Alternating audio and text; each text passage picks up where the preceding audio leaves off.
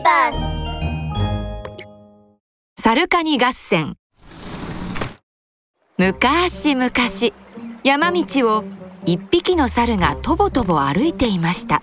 腹減ったな。もう柿の種しか残ってない。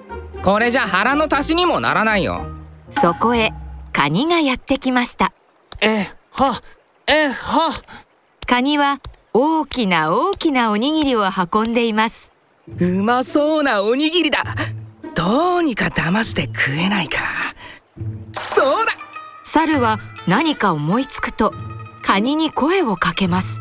カニさんそのおにぎりこの柿の種と交換しないか？猿はまるで宝物のように小さな柿の種を出しました。柿の種と？おにぎりは一度食べたらなくなっちゃうだろ？でもこの種を植えれば成長して木になって柿の実がわんさかなるぞ。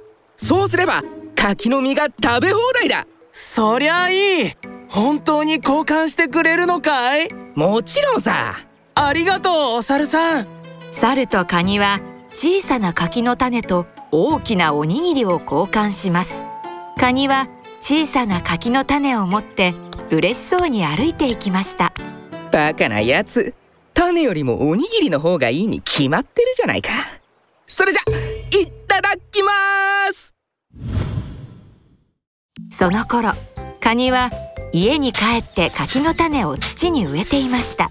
早く芽を出せ柿の種。でなきゃハサミでちょん切るぞ。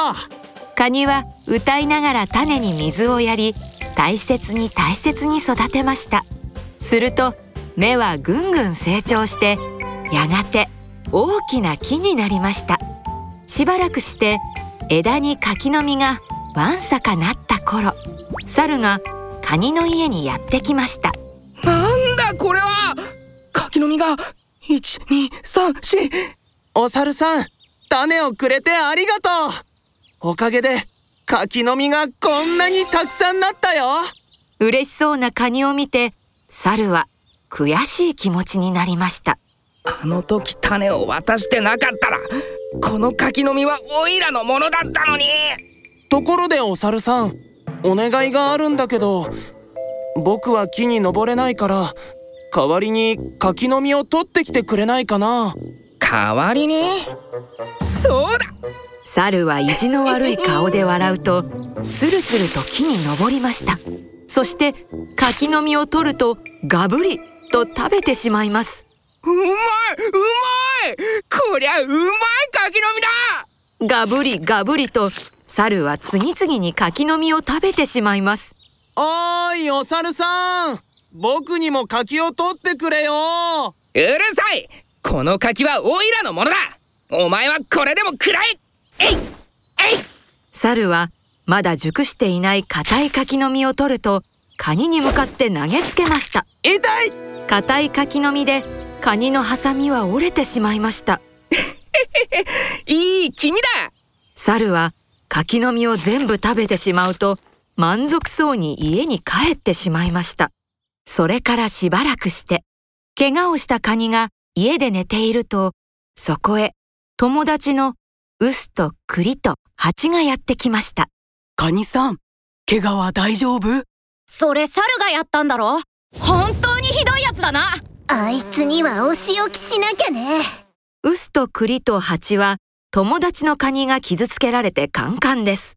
ありがとう。でも柿は全部食べられちゃったし君たちにお礼できないよ。お礼なんていらないよ。俺たち友達だろ？ウスとクリとハチは猿をやっつける話し合いを始めました。ある日猿が留守の時を狙ってウスとクリとハチはこっそり猿の家に忍び込みました。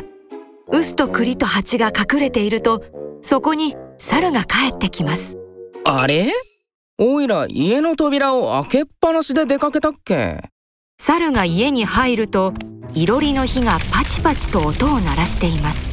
心配そうに覗き込んだその時パチンと勢いよく音を鳴らして栗が猿のお尻めがけて飛び出しました。焼けた栗は熱いぞ！焼けた栗で猿のお尻は真っ赤にやけどしてしまいました。猿は慌てて水桶に走っていきます。早く冷やさないと！そうはいかないわ！水桶の中に隠れていた蜂が飛び出して猿のお尻をチクリと一刺し。痛い！痛い！痛い！刺された猿は大慌てで家の外へ逃げていきます。逃がさないぞ屋根に隠れていた臼が飛び降りてドスンと猿にのしかかります。もう勘弁してくれ。猿は必死に逃げてついに山から出て行ってしまいました。みんなありがと怪我が治ったカニは友達の臼と栗と蜂と一緒にいつまでも楽しく暮らしましたとさおしまい。